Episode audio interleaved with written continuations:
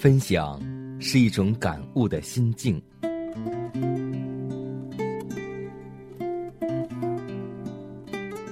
分享是一种生活的信念。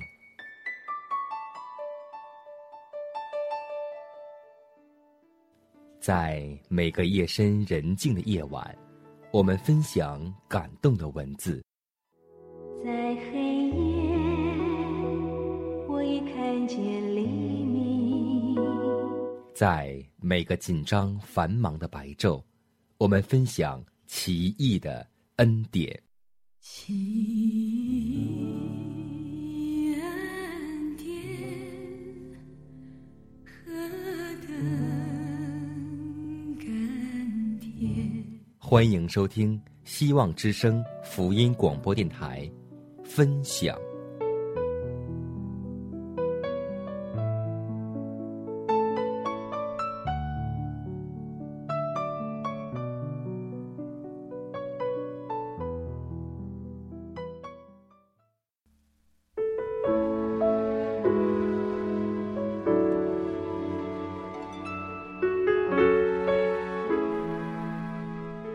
亲爱的听众朋友们，大家好，欢迎在这个时间收听我们希望之声福音广播电台的节目。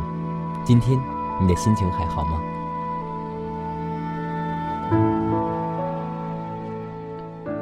相信有很多做父母的茶余饭后的话题就是以孩子为中心。圣经教导我们，教养孩童，使他走当行的路，就是到老也不偏离。但是，真正在教育孩子问题上能够符合圣经教训和儿童教育指南的方针政策，真的是很少很少。在今天节目当中，我们就来分享一篇来自于我们姐妹的，她的名字叫李康瑞姐妹，为我们分享她和儿子的信仰生活以及孩子的学习生活。管教孩子从我做起。我一直都觉得，养育一个男孩所花费的精力要比养育女孩多十倍。男孩子淘气、不服管教、爱打架、叛逆，若不是把他们交托在主的手中，我真的不知道该怎么办。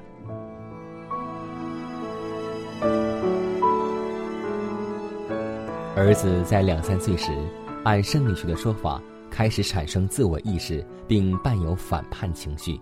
之前我一直忽略为儿子的教育问题而献上祈祷，所以当儿子第一次大发脾气、张口骂人、将凳子狠狠地摔在地上时，你怎么样我就怎么样时，我便大吃一惊。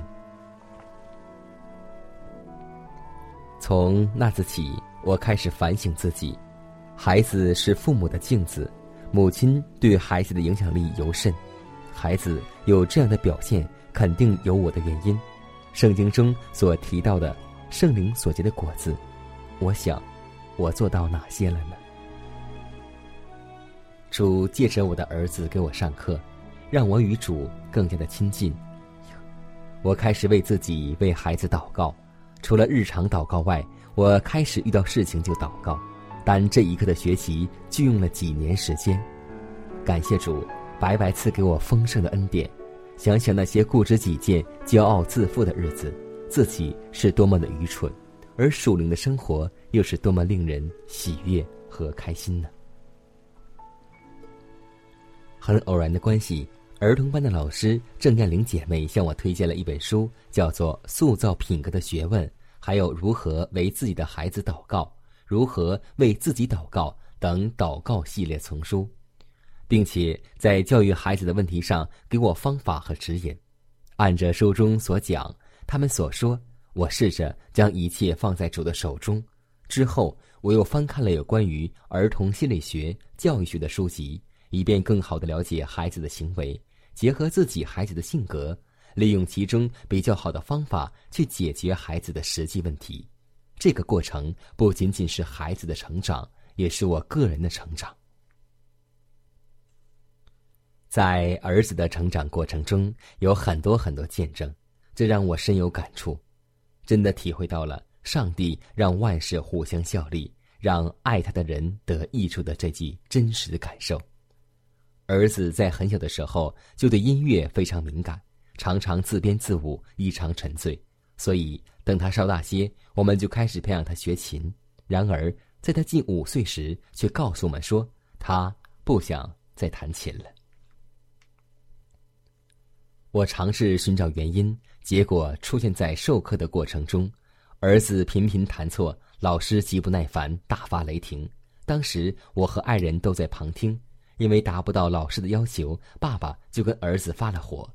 也许是父母的态度让孩子认为学不好琴，等待他的就是父母的批评，所以他坚决不再跟这个老师学。怎么办？雅各曾关怀他的子女，说。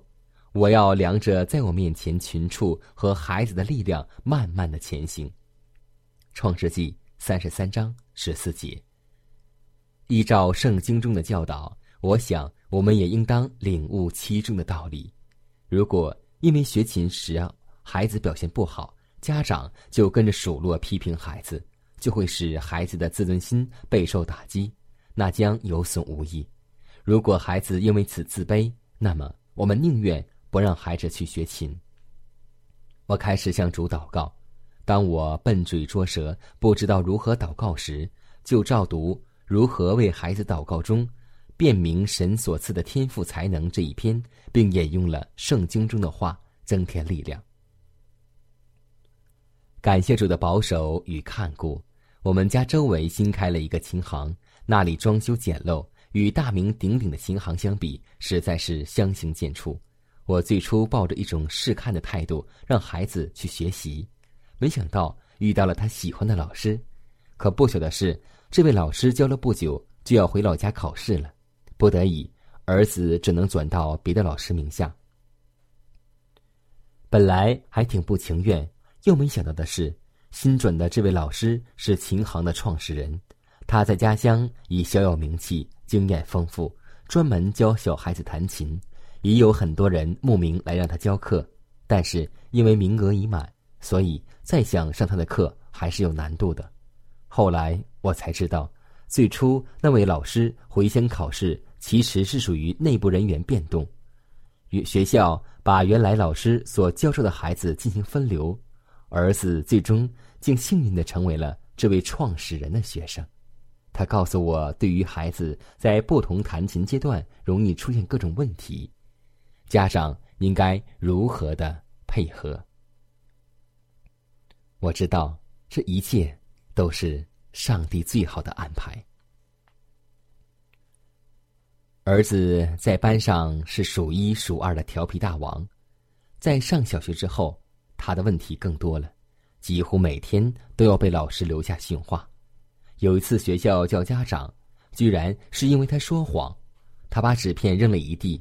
当老师问他是谁干的，他闪烁其词的说：“不是我干的。”而全班同学都指认他就是他干的。类似的事情很多很多，我该怎么处理呢？若是以前，我一定是火冒三丈，将他的缺点夸大，狠狠的数落一顿。但我现在知道，这一定不是属灵的母亲应该去做的。我当时什么都没说，怕说错了话。使我的教育结果适得其反，孩童也是撒旦争夺的对象，我们需要谨慎并领受从上帝那里得来的智慧，因为我们并不是与属血气的征战，乃是与那些执政的、掌权的、管辖着幽暗世界的以及天空属灵气的恶魔在征战。回到家，我赶紧翻开书，将它带到主面前。我带着孩子一起用如何为自己的孩子祷告的话去祷告，求主捆绑魔鬼在儿子身上的一切计划。查找塑造品格的学问中关于孩子撒谎后该如何处理的教导，我想也许是因为儿子更害怕承认错误后的惩罚，所以不敢承认。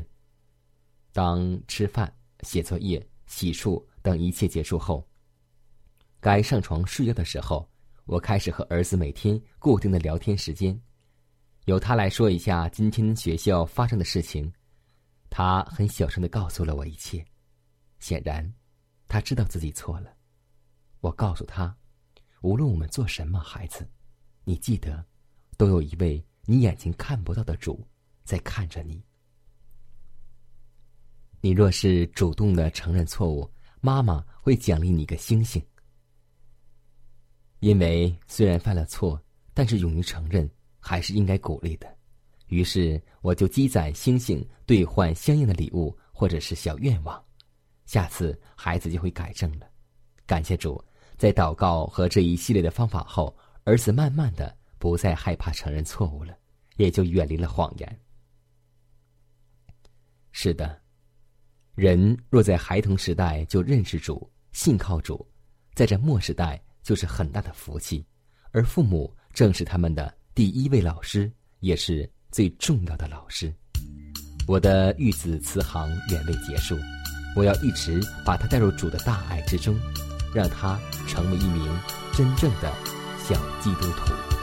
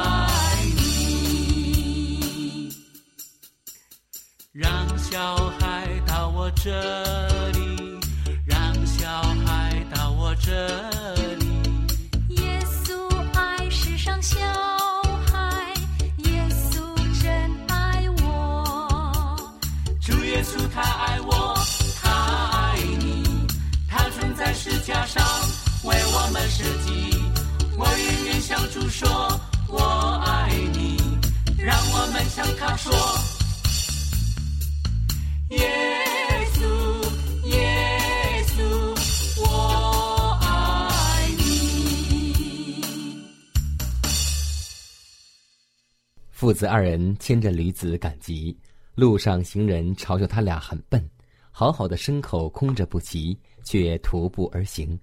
父子二人听了，由父亲骑驴子，儿子在后跟着。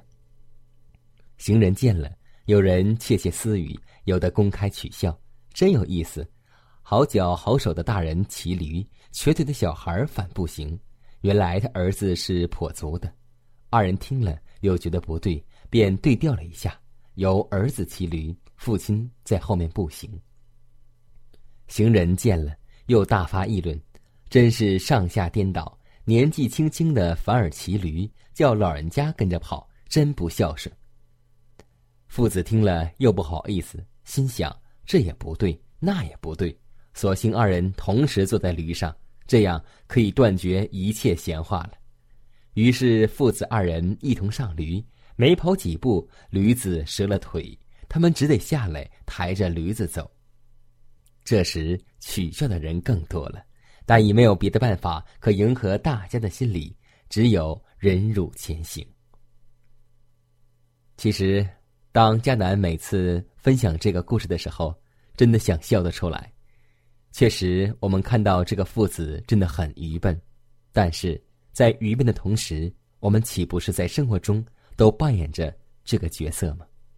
在我们的信仰生活当中，有的时候我们怕我们的同事嘲笑，有的时候。怕我们的家人反对，我们常常把耶稣、把信仰埋在了心底，没有公开向人展现出来。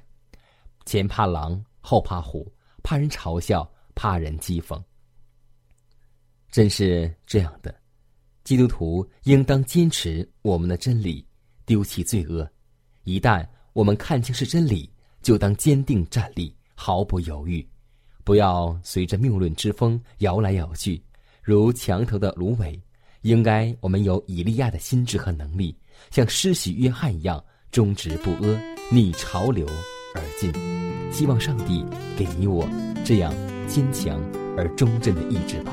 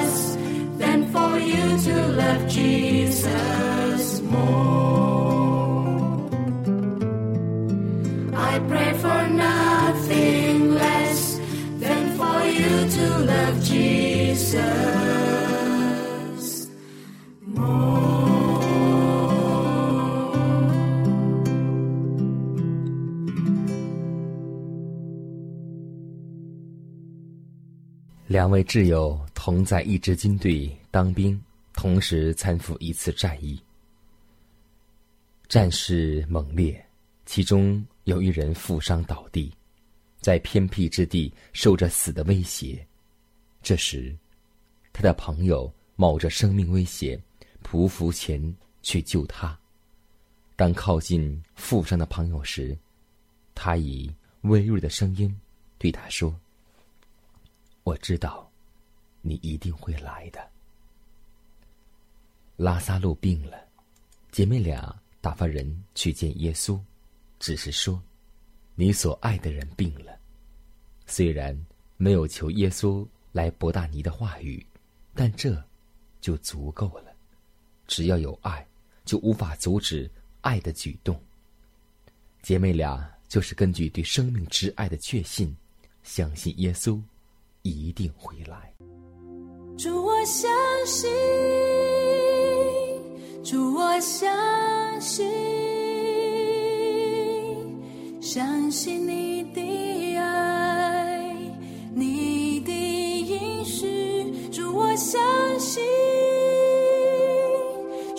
相信，你必成就关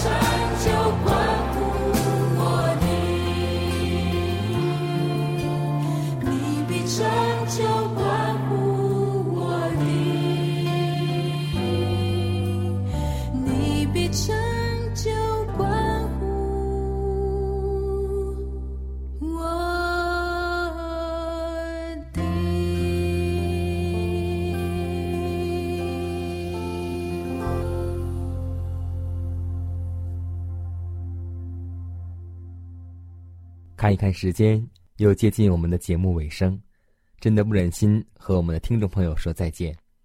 真的希望身边的每位听众朋友，如果在你的生活当中有什么感动的见证，或是心理感触，都可以用文字来写出来，发寄到我们的分享。在每天这个时间，迦南都会和每位听众在空中分享你的故事、他的故事和我的感动。好，最后呢，还是要把我们的通信地址和我们的听众来再说一下，也可以给我发电子邮件，请发送迦南的拼音圈 a v o h c 点 c n，迦南期待你的来信，迦南也期待你的分享，让我们明天再见。